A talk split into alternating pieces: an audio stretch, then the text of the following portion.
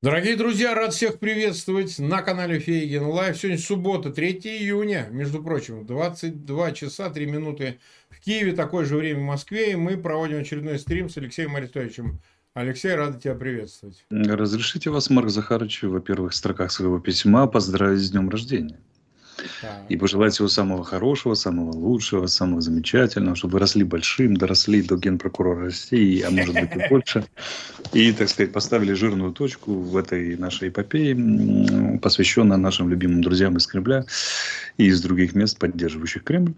Ну, в общем, всего, всего самого такого. Я думаю, все наши зрители присоединятся. А присоединяться они к поздравлениям поставить лайк надо. Правильно? Точно, вот. точно. Вот, у меня даже, даже скайп у меня показывает, что у Марка Захаровича сегодня день рождения. Он тортик прям такой вот. А, вот, видите, я шарики запустил.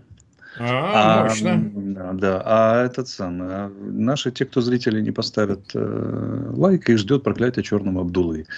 И даже не спрашивайте, что это такое. Мы в конце узнаем. Но в любом случае, сегодня день 465 масса новостей, просто феерических новостей. Феери... Казалось бы, суббота, пусть кто-нибудь кинет в меня камень, что это не связано с моим днем рождения. Я, кстати, когда приехал в Часов Яр, через день началась э, контратака на флангах, и, между прочим, произошла, так сказать, э, расширение, собственно, фронта в этих участках э, Украины. Ну вот нас уже 81 тысяча, 83 почти тысячи смотрит, 38 тысяч поставили лайки, услышав призыв Алексея Арестовича. Ну и, само собой, разумеется, мы ждем, что вы ссылки на этот эфир разместите в своих аккаунтах в социальных сетях и будете сразу же ставить лайки. Мы этого от вас очень сильно ждем. Ну и мы тогда приступаем. Ну что, начнем тогда с горячих новостей. Причем она не одна, не две, их больше. Во-первых, Шибекина, да, то есть э, в Шибекино творится адище чистый. Сейчас об этом сообщает и начальник штаба РДК Фортуна, такой у него позывной Фортуна, по-моему, да. Э, об этом свидетельствуют сторонние источники, но так или иначе суть следующая. Э, значит, добровольцы РДК и Легиона стоят вокруг Шибекина, ну и там-то Волжанка, рядом какие-то населенные пункты, а российская армия, российские войска обстреливают Шибекина артиллерийским снарядом, ну и там много чего прилетает, город разрушает на глазах, причем все основные разрушения несет именно российская армия. Я вот как-то рассказывал, цитировал своего друга покойного Гейдара Джамали, когда он говорил о том, что ради спасения собственной власти, когда он разговаривал с диссидентом, только что вышедшим из тюрьмы, еще в советские годы, я замечу, он задал ему риторический вопрос, что вот если вот Свердловск, ну там условный Свердловск, как сейчас Воронеж или Шебекино, употреблен был, а, цена вопроса будет спасти советскую власть или там, спасти власть, неважно какую, в России, а, нужно будет сбросить атомную бомбу. Он сказал, конечно, сбросит. Конечно, сбросит Гейдарик. Вот э, жизнь доказывает это просто явочным порядком. Э, поэтому э, ты полагаешь, что это вообще может каким-то образом, ну, картину существенно изменить, потому что получается ведь у них другого способа войны-то нет, они на дистанции воюют, просто уничтожали сначала украинские города, теперь они уничтожают свои российские. Если завтра в Белгород на джипах въедут все те же легионеры и РДКшники, они просто будут сравнивать с землей Белгород. Вот я белгородцам специально об этом говорю. Имейте это в виду. Ну вот тебе слово. Давай.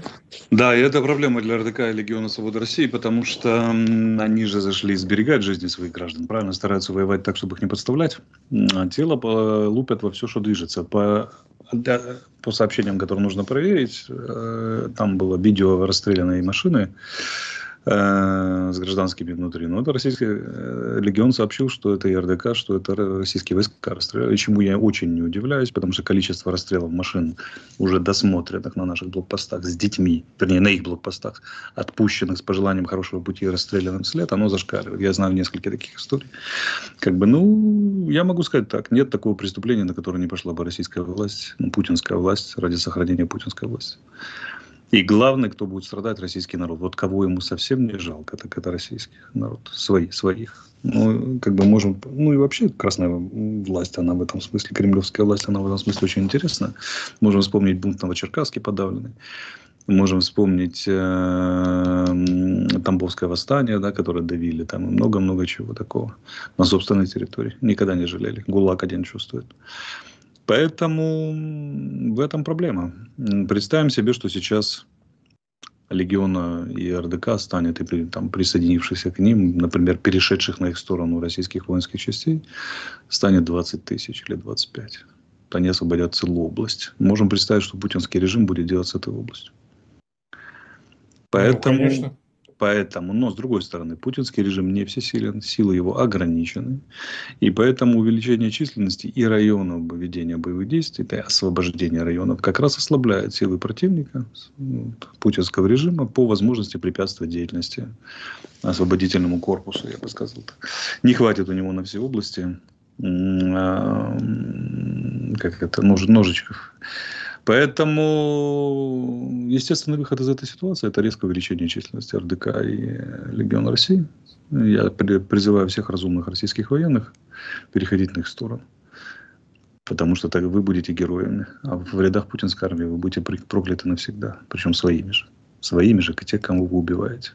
Про нас уже говорить там все понятно. Но про наши отношения. Но вы же, вас же проклянут свои. Вы же убиваете граждан России. Но меня еще одно заинтересовало очень сильно в этой истории. Скорость, с которой жители Шебекина потеряли человеческий облик.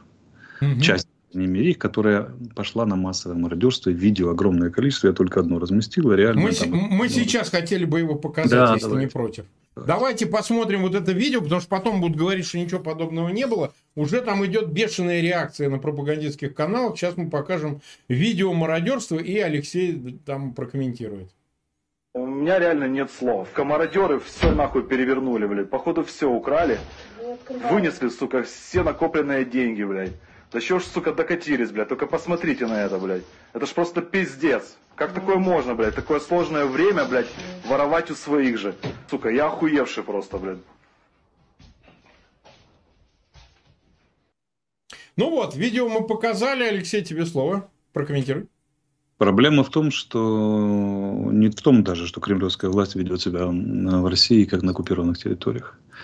Проблема в том, что некоторая часть, и довольно значительная, я так понимаю, российского населения ведет себя на собственной земле, как на оккупированной территории.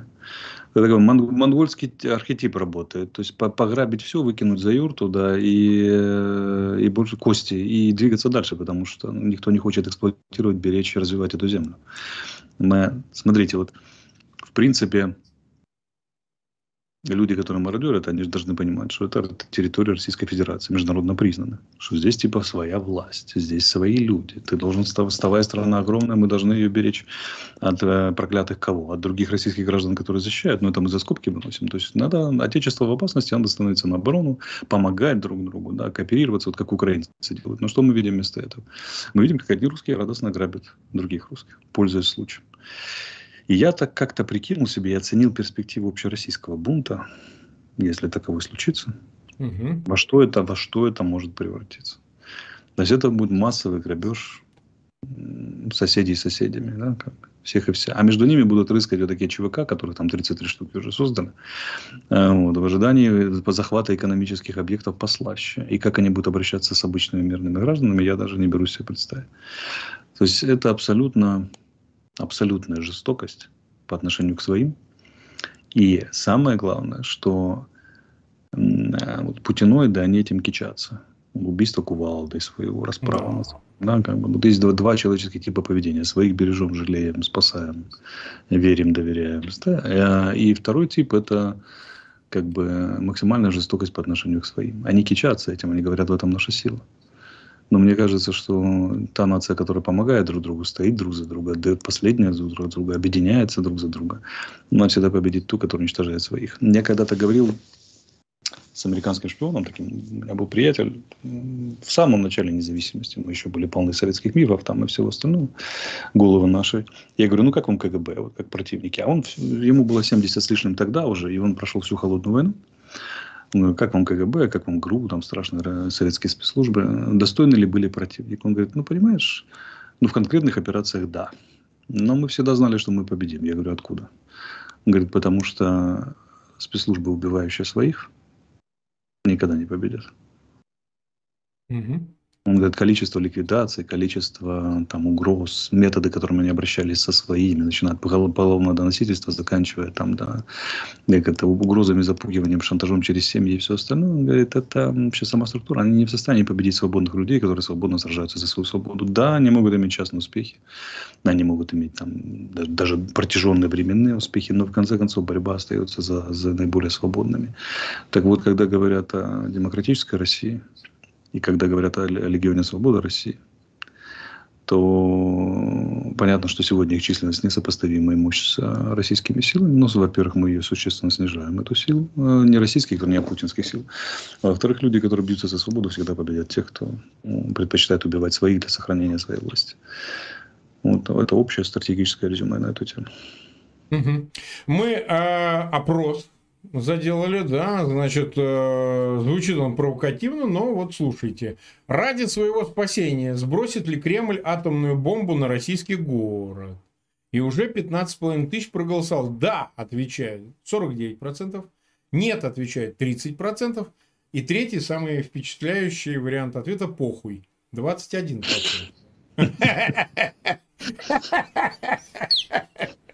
Ну, едем дальше. А, вы, пожалуйста, голосуйте, потому что вас в эфире уже 150 тысяч человек, и 70 тысяч поставили лайки. Я напоминаю, у Алексея Арестовича на его канале тоже идет трансляция. На его канал вы можете подписаться, посмотрев, э, значит, на синее имя Алексея Арестовича, описание к моему видео и, соответственно, Алексей Арестович, э, поздравьте Майка, Марка Захаровича с днем рождения. Поздравьте его, коллеги. А поздравить нужно да. просто, нужно лайкнуть. Да.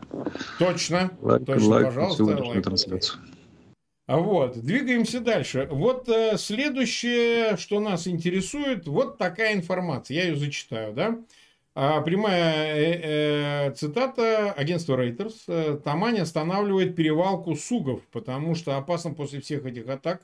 Газы самые взрывоопасные, сказал один из источников Reuters агентство Reuters. Собеседники агентства уточнили, что решение приняли после атак беспилотников на Афипский и Ильинский нефтеперерабатывающие заводы в Краснодарском крае. По оценкам источников Reuters в отрасли на порт Тамань приходится около 7-8% всего российского экспорта сук –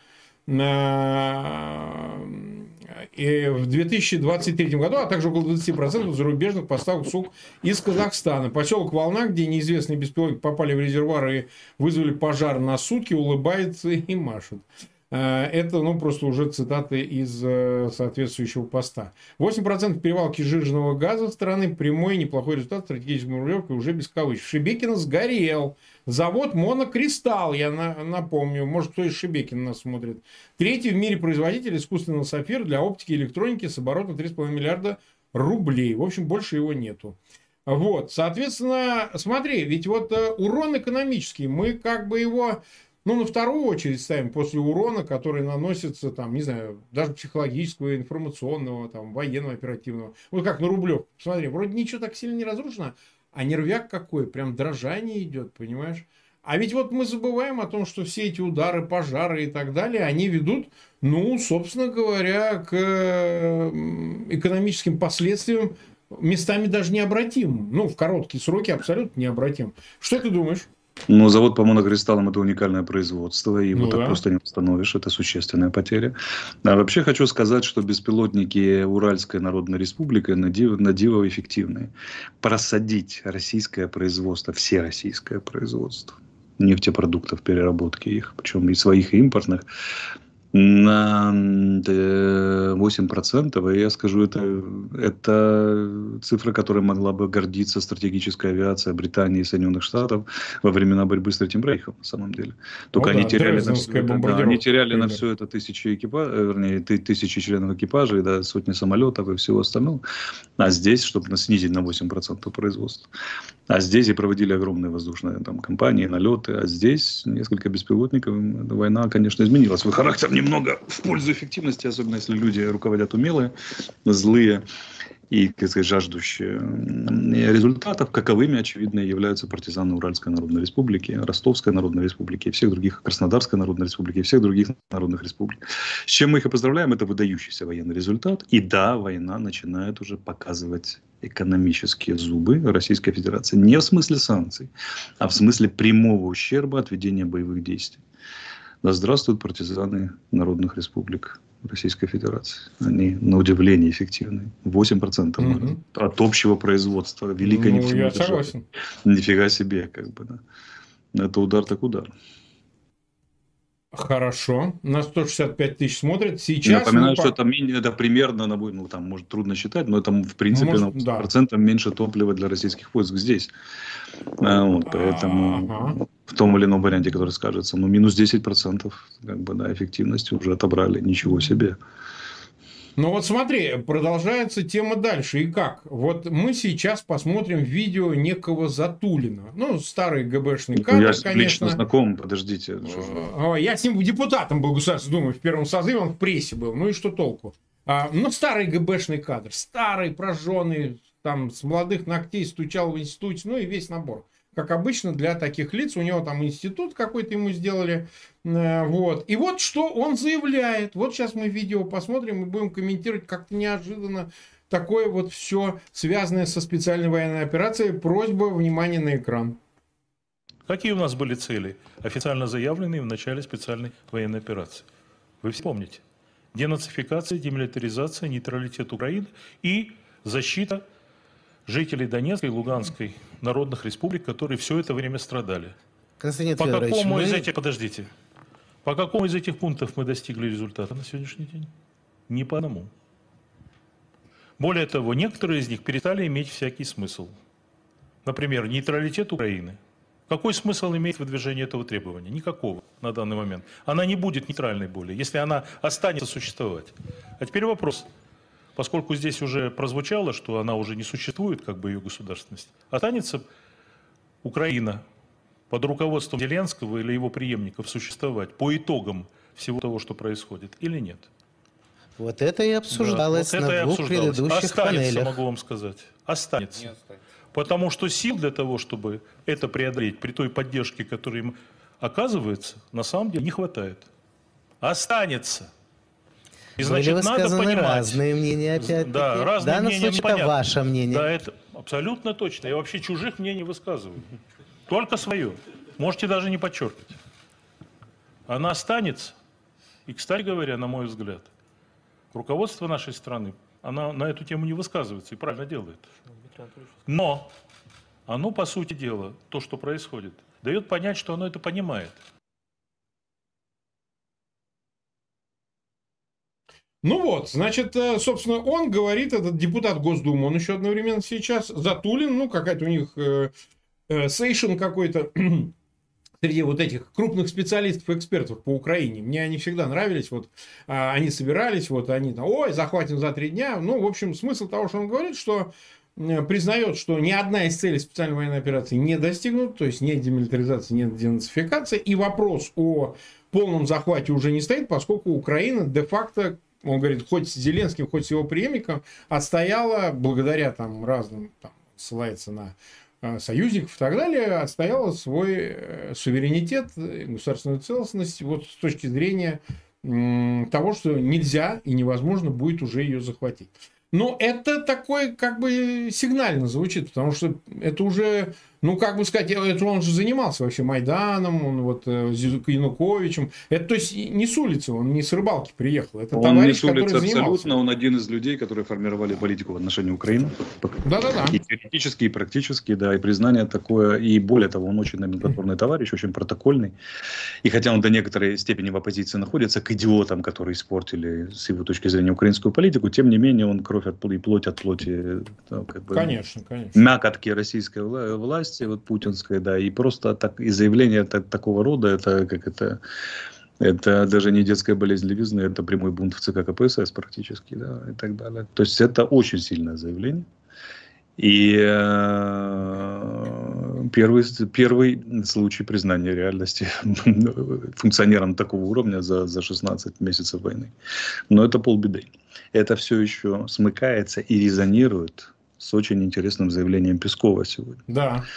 Что Есть, Путин да. готов к переговорам с Украиной. И заявлением Орбана, где они целое видео нарисовали, что не надо контрнаступление доставать, да, да, где, кстати, Крым зарисован как российский, что противоречит официальной позиции Венгрии, на секундочку. А, вот. И организация, в которой она состоит, Евросоюз и НАТО. Так он заявление нельзя допускать контрнаступление, прольется так много крови и вообще, я, я, 5 10 что для меня лично может свидетельствовать вот про что про то, что российские власти очень трезво оценивают перспективы этого контрнаступления и очень их боятся. Угу. Потому что будут выгребать люлей по полной и сделать с этим ничего не могут. А самое печальное, им будет тяжело это оправдывать. И вот Затулин начал оправдывать заранее. Заранее. Ну да, то прокладываться, что ну, мы же говорили. Предупреждение. Ну я же умный, я же предупреждал да, заранее, да. пока вы все молчали. Вот видите, то есть огонь от себя отводит, как и Пригожин и так далее. А дальше вот будут виноваты те, кто творял, убеждал, что все хорошо. А, вот. Это очень знаковая такая штука. Даром на полнолуние их прорвало всех. Ну, да, бывает. Ну, вот смотри, это означает, что им известно, в общем, ближайшее начало даты наступления. Да. То есть, они, в принципе, я, уже понимают, куда я не знаю, удар будет. Я не знаю, Марк, знают ли они даты, но я так понимаю, они оценивают э, общую готовность заявление президента сегодня нашего, что мы готовы и так далее, и некоторые другие косвенные признаки. Но вот есть информация, что за прошедшую некоторый отчетный период не менее семь раз российское командование приводило свои силы на территорию Украины в состоянии высшей степени боевой готовности для отражения контрнаступления. Представляешь, как они вымотаны? Это же типичный волк, волк, волк, кричал мальчик, а когда ну, волк конечно. настоящий пришел, ему уже никто не поверил. Такими темпами можно и проспать реальное начало контрнаступления. Угу. И в, до, до некоторой степени это обязательно случится. Ну, вот. Но степень нервозности можно себе только представить, потому что приведение высшей степени готовности – это, во-первых, очень сильный удар по нервам и мозгам войск. Во-вторых, это что? Это трата драгоценного ресурса, начиная от мота, заканчивая человеческого там, и так далее. Но самое главное не это. Это вскрытие для противника, то есть для нас, приемов mm-hmm. и способов своих действий при отражении контрнаступления. А семь раз – мы увидели очень много закономерностей всяких разных интересных, которые мы используем во время контрнаступления. То есть они сдавали просто свои методику своих действий. Правильно? То, как они будут действовать, да. когда мы начнем наступать, семь раз за короткий очень период. И вот эта вся история, вот эта вся история показывает, что градус нервозности там крайне высок. И он начинает прорываться, даже у таких фигур, как Затулин, вот если они пусти, запустили Орбана, они запустили индонезийцев сегодня, предложение Индонезии о мирном плане, да, о том, что мы э, замораживаем, отводим войска, и все, все, что мы проходили 14-22. То есть работают из всех калибров, до кого могут дотянуться. Целый ряд заявлений лидеров международных да, э, о том, что иностранных государств, о том, что нельзя допустить контрнаступление, как бы нам помириться. Это лишний раз показывает, что они очень трезво оценивают или начали оценивать перспективы контрнаступления. Но я им сразу говорю, говорил и буду повторять, ребята, вам понравится. Вам понравится так, что вы, ваши внуки будут вспоминать о том, что не, не ходи на Русь. Помните, такое было? О, да. Хорошее такое, да. Так, нас почти 100 тысяч, там 90, 97 с лишним тысяч поставили лайки. Это а, хорошо, Три тысячи не долайкайте на день рождения Марка, товарищи. Там пара, пара тысяч остается. Шлепните по кнопке. Это будет очень кстати. Ну и 195 тысяч нас уже смотрят в прямом эфире. Просьба большая. Зрители, пожалуйста, ссылки на этот эфир продолжайте размещать. Сегодня суббота, понятное дело. Но продолжайте размещать своих аккаунтах в социальных сетях, группах, в мессенджерах посылайте. Особенно пусть нас смотрят на Белгородчине, в окопах смотрят, потому что мы же вам рассказываем ближайшее будущее. Кто же вам еще расскажет? Вот. Ну и обязательно подписывайтесь на канал Фейгин Live и на канал Алексея Арестовича. Обязательно тоже. А, наш опрос продолжается. Уже, между прочим, 47 тысяч проголосовало под на голосов. Напоминаю, что звучит он так. Ради своего спасения сбросит ли Кремль атомную бомбу на российский город? Да, отвечает 43%. Нет, отвечает 26%. Похуй, отвечает 31%. А, мы как бы продолжаем. Надеюсь, ты видела перепалку. Да я даже не знаю. Это какая-то прямо э, корявые понты между э, значит, Делимхановым самым близким лицом к Кадырову, он депутат Государственной Думы. Потом это подхватил э, руководитель парламента э, Чечни, Даудов его фамилия. Они, значит, предъявили конкретную, прямо публичную претензию, предъяву Пригожину, что типа пошли разберемся по-мужски. А, и, и о чудо, вдруг э, Пригожин, ну сам он не отвечал, поскольку Кадыров ничего не говорил лично, значит, его человек э, Уткин, небезызвестный, который является реальным военным командованием, э, командиром э, ЧВК «Вагнер», значит, э, выкатил ответную предъяву, причем в самой унизительной форме, да, то есть, если я ее цитировал в эфире с Пиантковским, не буду к ней обращаться, там это было сказано вообще не вопрос, давай. Тем более мы как бы с вами уже встречались в первую и вторую чеченские войны. То есть, ну, типа я герой России, а ЧВК Вагнер номер один. Во всем мире всеми признанные. Ну, в общем, э, смысл ответа, что подчаливаем, мы тут вам покажем. Сейчас уже Пригожин как бы комментирует, говорит, все, вопрос исчерпан. То есть, все, затупили, не надо продолжать. Но я могу сказать, как человек опытный, да, я хочу сказать, что это очень серьезное столкновение, публичное. Потому что если был не публичный, кто бы не узнал. Но авторитет северокавказских групп, ну, как крышуемых Кадыровым, его представители в регионах России, а они держали горизонтальный бизнес, некоторые вопросы власти, поколеблен очень существенно. Почему? Потому что теперь появилась, ну, как бы титульная группировка ЧВК «Вагнер», который с кадыровцами сопоставимо, а теперь получается еще и круче. Напомню состав ЧВК «Вагнер». Ты представляешь, кто там? Вернувшиеся по регионам, создающие центры ЧВК «Вагнер», уголовники, рецидивисты, мокрушники. Ну, не говоря еще и, так сказать, собственно, военнослужащие, которые прошли Украину. И они теперь становятся авторитетом на территории России, ну, какой-то ее части точно. То есть, они теперь решают вопросы. Естественно, любой барыга, любой, так сказать, человек, э, э, прижимаемый кадыровцами, он теперь побежит ЧВК «Вагнер» жаловаться. И, кстати, с высокой степенью вероятности вопрос свои решит. Ну, то есть, он будет относить мзду не туда, а в другое место. То есть, это уже неизбежное следствие. Ну, во всяком случае, на каком-то этом этапе того, что будет происходить ну, в центральной России, я считаю, там, Питер, Москва и так далее, власть меняется. Это криминальная власть, это криминальный спор, безусловно, потому что, ну, это не федеральный спор пока, во всяком случае. А, выглядит так, что Кадырову поручили эту предъяву кинуть, а тот не спасовал, понимаешь? И так вот разрулил колпачками, что теперь он э, сам держит шишку. Вот. При том, что публично вопрос затупили, а в реальности ничего не решили. Потому что, ну как, Предъява кинута, а на нее в ответ кинута ответная. И разошлись краями. Что ты думаешь? Ну, первое. Сильной стороной Вагнера является то, что, во-первых, Пригожин сейчас, по некоторым данным, там чуть ли не второй после Путина по популярности человек России. Тип того. По, по крайней мере, его публичное заявление, да, потому что он э, играет в типаж русского мужика, который режет про правду матку в глаза такой правдолюбец, старый, шапку ломает и на вечер говорит всю правду. Что очень близко к духу русского человека. Второй момент. А их сильная сторона в том, что они преимущественно русские, россияне по национальности. Ну, а очень, но все остальные, да. Ну, да. Ну, да. Проблема заключается в том, что ну, это история подавления кавказцами россиян. Это mm-hmm. очень старая, застарелая и страшно больная эмоциональная травма мы помним, да, вот всю, начиная с Первой Чеченской войны, даже чуть раньше, как бы основным содержанием Ютуба российского является кавказцы обидели русского. Кавказцы да, именно русского. так. да. Из, извинения на камеру, вот это весь. Не извинения на камеру, там издевательства над солдатами, там сидит призывник, там, вернее, дети там молодые стоят, у них там написано Дагестан, зубной пастой солдаты там, да. и прочее, прочее. А, вот. И вдруг появляется силушка, которая готова защищать русских от Кавказа. Именно Потому так, что именно власть так. не защитила. Это очень серьезное позиционирование. И вот злые языки утверждают, что это позиционирование ни много ни мало опирается на товарища Патруша и его компанию. Угу. ФСБ. Именно поэтому они такие дерзкие. Потому что другие злые языки, знающие, как они утверждают, говорят, что кадыровцы все-таки посильнее в криминальных разборках, чем Вагнер, не имеющий соответствующего опыта. Вагнер на поле боя, да, там что-то соображает. Но ему здесь, ну, в криминальных разборках ему учиться и учиться.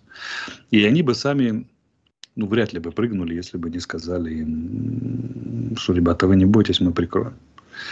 А отношения между кадыровцами и ФСБ хорошо известны. В частности, ну, да. Кадыров не приехал недавно, по слухам, на совещание в Моздок, который, или там не Моздок, а где там рядом на Кавказе проводил, проводил Патрушев с главами. Ну, Моздок в Осетии, да.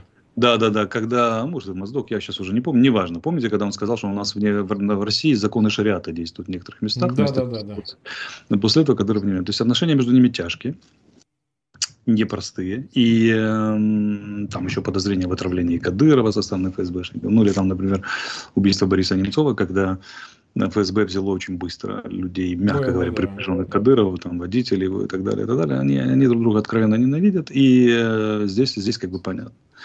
А, вот, поэтому не исключено, что некая группировка ФСБ разыгрывает вместе с Вагнером историю появились истинно русские защитники русских от, от самой грозной и страшной силы России, то есть от, от кадыровцев которые до сих пор доминировали везде и во всем, ну, кроме самой ФСБ.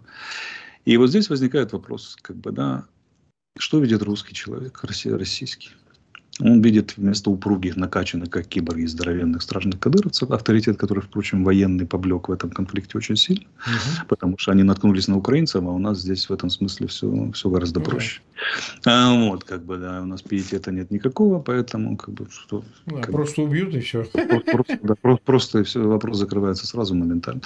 С Урала ты или там еще откуда-то, неважно. Второй момент, это, ну, для русских это ключевое, это символическое. За этим стоит огромный символический капитал. И вот накачанные, здоровые парни. Что Вагнер выставляет первые ряды на видео обычно парней повыше, по плечистее и так далее. Которые там демонстрируют уверенность, хладнокровность, известны своей жестокостью, там, засветились кувалды, известны выполнением своих задач, там Попасную взяли, э, как это, Бахмут взяли, Солидар взяли, несмотря на потери. Я сейчас не говорю, что Бахмут реально взят, а к тому, что они так заявляют. Но вот, наконец-то, возможно, они защищают. Тут два варианта. Либо они выигрывают у кадыровцев и существенно присаживаются, пересаживают их на место. Действуют, делают не общероссийская, а региональная сила какой-то там, да, выигрывают у них внутреннюю войну. И это принципиально новая социально-политическая ситуация в России. Криминальная, а значит, с проекцией на социально-политическую. И на это можно заработать очень большой электоральный капитал у российских. Безусловно. Очень сильный, да. Как бы, либо о чем, в принципе, возможно, идет речь о зарабатывании этого капитала. Либо они проигрывают, и тогда э, ЧВК «Вагнер» там сохраняется как безвредная маленькая ЧВК, которая где-то там в Сомали, да, но в России нет. И ставки крайне велики. Фактически речь идет о выживании. И Уткин, который не был публичен со времен Дебальцевской операции, это февраль 2015 года, внезапно сам выходит, заявляет, зомби там подключился и прочие товарищи оттуда, которые говорят о том, что лицо показал, которые говорят, что вот значит, значит, мы тут воспринимаем этот наезд на Евгения Батьковича как лично на Евгений нас. Викторович. Викторовича лично на нас, это личное прямое оскорбление, ну давайте разбираться, как бы координаты, то все. В общем, такой блогерский обмен. Вы приходите, нет, вы приходите, нет, вы приходите, нет, вы уж приходите, а мы там обязательно встретим, тогда и вы приходите. В общем, посмотрим, что, что произойдет. Ну и, как всегда, тут роль арбитра важна. Где же Владимир Владимирович? Вылезет ли он из бункера и скажет пару, пару слов в этом отношении? Посмотрим, неизвестно. Но ситуация любопытная. Она любопытна электоральным заделом, который, на который явно претендуют Вагнер и те, кто за ними стоит, и это электоральным заделом внутри России, очень серьезно. А перехватом повестки, я бы сказал. Голосом, э, скажем так, вот истинной России, которая бьет по всем архетипам. Русский богатырь повел плечами, даром, что фамилия у Вагнер немецкая в данном случае, и сбросил иго там, значит, Хазар, которые вот там кавказцы, да. которые столетиями доминировали там и прочее, прочее. А, вот такая очень, очень мифологически такая про светлую Русь, которая победила черную, черный, черный юг там или черную степь. Значит, да, история, и они туда заводят. А это очень электорально выгодно. Либо они проигрывают, и тогда это очень печальная история. Но посмотрим. На стороне Вагнера преимущество в военном деле, потому что авторитет Кадырова очень сильно поблек на войне, и кадыровцев на войне с, Украиной. А на стороне кадыровцев, кадыровцев опыт в криминальных, криминальных разборках. Они здесь гораздо более опытные. Ну, Но если, да. С, да, если с подсказками ФСБ, да, с наводками, да, под, подпиткой, всяко может статься. Ну, зачем, как это, желаем успеха обеим сторонам. Это вот как раз тот случай, когда да, мы желаем успеха обеим сторонам. Так, э, нас 221 уже тысяча смотрит, больше 120 тысяч поставили лайки, и мы только 34 минуты в эфире. Наш опрос продолжается, уже 60 почти с половиной тысяч зрителей проголосовали. Напоминаю, ради своего спасения сбросит ли Кремль? В нашем вопросе мы ставим вопрос. Атомную бомбу на российский город. Да, отвечает 41%, чуть подвинулось. Нет, 27% не верят. Ждут от а, Кремля чего-то более гуманистического. И похуй, совершенно все равно, 31%. Мы двигаемся дальше. Вот смотри, а, есть еще такая информация. Опубликовала одно из СМИ, ну несколько СМИ в Украине, Барель, Жозеп Барель, это глава внешнеполитического направления ЕС, поговорил с главой Минобороны Южной Кореи о боеприпасах для Украины. Южной Кореи, хочу подчеркнуть, уже Южной Кореи. Высокий представитель ЕС по вопросам внешней политики и политики безопасности Жозеп Барель провел встречу с министром обороны Южной Кореи Ли Чон Супом. Об этом Барель написал себя в Твиттер, сообщает э, Европейская правда. Встреча проходила на полях саммита по безопасности в Сингапуре. Барель отметил, что обсудил с Ли Чон Супом, в частности, потребности Украины в боеприпасах – а, прямая цитата. Разделили обеспокоенность относительно продолжающихся провокаций со стороны КНДР, обсудили потребности Украины в боеприпасах. Мы работаем вместе над развитием новой безопасности и оборонного партнерства после нашего успешного саммита, сообщил Жозеп Барель. Ну и тут фотография, его твит. Ранее Барель сообщал, что государство ЕВЖ предоставили Украине 220 тысяч артиллерийских боеприпасов различных калибров и 1300 ракет. Ну, слушай, все-таки такая география это, да, из Южной Кореи. Мы слышали о том, что уже поставки есть кое-какие из Южной Кореи, но, видишь, этим занимается Жозеп Барель, не НАТО, не кто-то еще, не, а, в конце концов, не Рамштайн, а этим конкретно, ну, то есть клуб ми- министров обороны, которые там выступают представителями своих держав в качестве союзников Украины, а вот сам Барель вот ездит за снарядиками в Южную Корею для Украины. Что скажешь? Ну, первое, европейцы воспринимают эту проблему всерьез, проблему военно-технической, экономической поддержки Украины. Это очень важная новость, потому что не США едиными мы живем, не Британия, а важно, очень важна позиция Европы. Значит, они выделяют огромное количество денег, мы знаем, да, на производство боеприпасов. И был миллион снарядов для Украины, теперь еще, еще и так далее. Но поскольку они понимают, что темпы производства отстают от реальных потребностей войны, нужно искать эти боеприпасы еще где-то. Где они их ищут? Одним из самых серьезных хабов является Южная Корея. Дело в том, что у Северной Кореи ставка там на артиллерийскую группировку. Там разные цифры называют, до 50 тысяч орудий разного калибра. А Сеул находится в зоне прямого досягательства дальнобой, дальнобойной артиллерии Северной Кореи. Поэтому у южных корейцев тоже все в порядке с артиллерийским вооружением и с другими видами вооружения, не говоря уже про собственную промышленность. Он, э, Польша закупила у них их танк, кстати, крайне удачный. И так далее. Но количество боеприпасов и артиллерийских систем у Южной Кореи зашкаливает. Южная Корея воздерживалась до некоторых пор от даже mm-hmm. проведения таких переговоров, потому что не хотела осложнять отношения с Китаем при общей неясности позиций. Теперь, видимо, что-то сдвинулось. Здесь и европейцы, и американцы поспособствовали. А, вот. Но возможности по постав, поставке снарядов, необходимых нам калибров в Южной Корее, огромные. Они больше, чем у всей Европы вместе взятые, в силу того, что страна находится в, ну, в состоянии войны фактически с Северной Кореей, а, вот, перемежаемой длин, длинными периодами мира. И вот у них э, э, европейская идея сокращения армии да, и вера в то, что война прекратилась, никогда в голову южнокорейцам не приходила. У них всегда все было хорошо. Для сравнения, у них только самоходных гаубиц типа М109 и ее клонов различных вариантов, по некоторым данным, 1200 штук на складах. Угу. Очень бы не помешали Украине. Это, мягко говоря, очень много. Это данные из открытых источников, никакой тайны я не выдаю.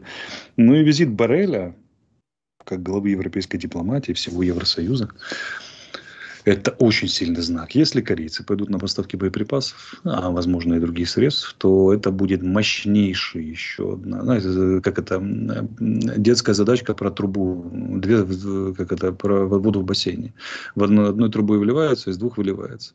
Вот выливается оно из многих труб, потому что фронт жрет снаряды тоннами, и десятками тонн, и сотнями тонн и так далее. А вливается выливался до сих пор известно, когда весь Евросоюз производил 300 тысяч снарядов, все на наверное, калибра 100-155 миллиметров за год, а российская армия выстреливала 60, 300 тысяч за 5, за 5 суток по нам. И вот это, и так вот корейская труба, которая вливает, может оказаться под стать всей натовской трубе. Ну вот сравните, 220 тысяч снарядов, это почти mm-hmm. годовое производство. Почти. 300 тысяч, но они часть себе оставляют, правильно? Они же не все отдают Украине. Считайте, Корея одной поставкой может закрыть там ну, комплексом поставок закрыть годовое производство снарядов. Это, конечно, очень серьезный фактор. Поэтому Корея едва ли не последний крупный хаб один из немногих, где можно в мире найти, в принципе, необходимые для Украины вооружение военную технику, даже из запасов, даже те, которые уже списаны, не стоят на вооружении корейской армии, нам очень сильно пригодятся южнокорейской. И если этот кран откроется, а судя по визиту такого масштаба, встречи такого масштаба, есть шанс, что он откроется, мы не знаем, насколько и как, ну, хотя бы по снарядам, то это будет очень существенная подпитка. Ну, прямо вот очень существенная подпитка сил обороны в деле добивания гада на нашей территории.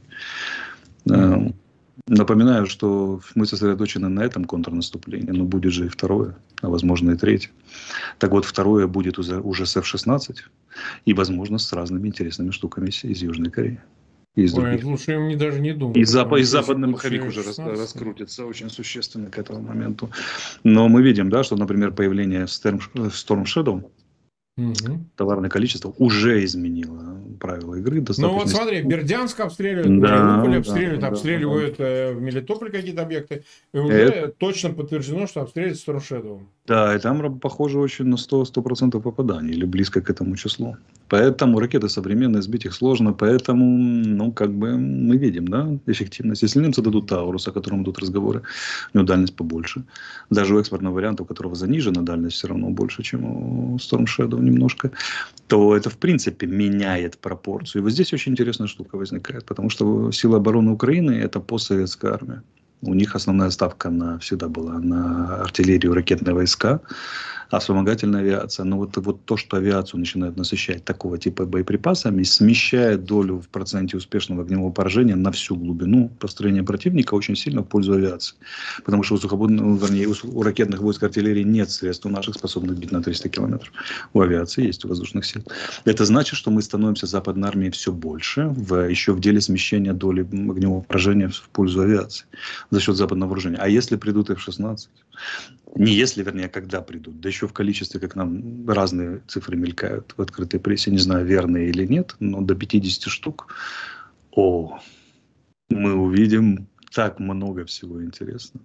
Я вам так много могу рассказать об артиллерийском огне сударыня, только не уходите. Так вот, вот как раз об этом-то идет речь. Тогда доля огневого поражения э, наш, наших воздушных сил возрастет очень сильно, и она будет крайне эффективна, потому что F-16 многоцелевая платформа, которая несет разные типы вооружений, от дальнобойных ракет воздух-воздух до разных средств поражения воздух-земля. И вот это будет совсем другая история. Особенно учитывая, что большая часть ПВО российского, в том числе ПВО сухопутных войск, которое должно прикрывать войска, отвлечено куда? Прикрытие Москвы, Энгельса, Белгородской, Курской, Воронежской и так далее, и так далее. А ведь может понадобиться еще больше там, в силу разных событий. Это вот как э, история с э, оперативно-тактической группировкой российской, которая на Лиман. Она единственная сохраняет потенциал для наступления. Сейчас все остальные в обороне стоят и пытались там двигаться на Лиман. Вернее, если мы и, и прочее, прочее. Но вот э, она же отвечает за Белгородскую область.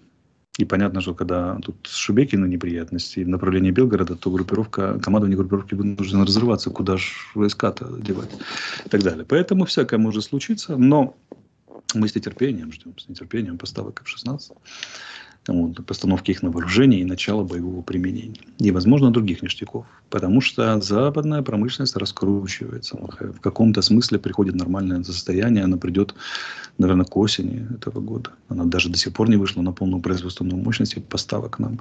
Но ведь выйдет. А если плюс еще Южная Корея, бинго. Ну да. Ну да. Ну что же, мы 40, почти 4 минуты в эфире, чуть превысили даже наш лимит. Э, давайте завершим начатые дела. Итак, 70 э, тысяч проголосовало ради своего спасения. Сбросит ли Кремль атомную бомбу на российский город? Отвечает э, «да», сбросит 40 процентов.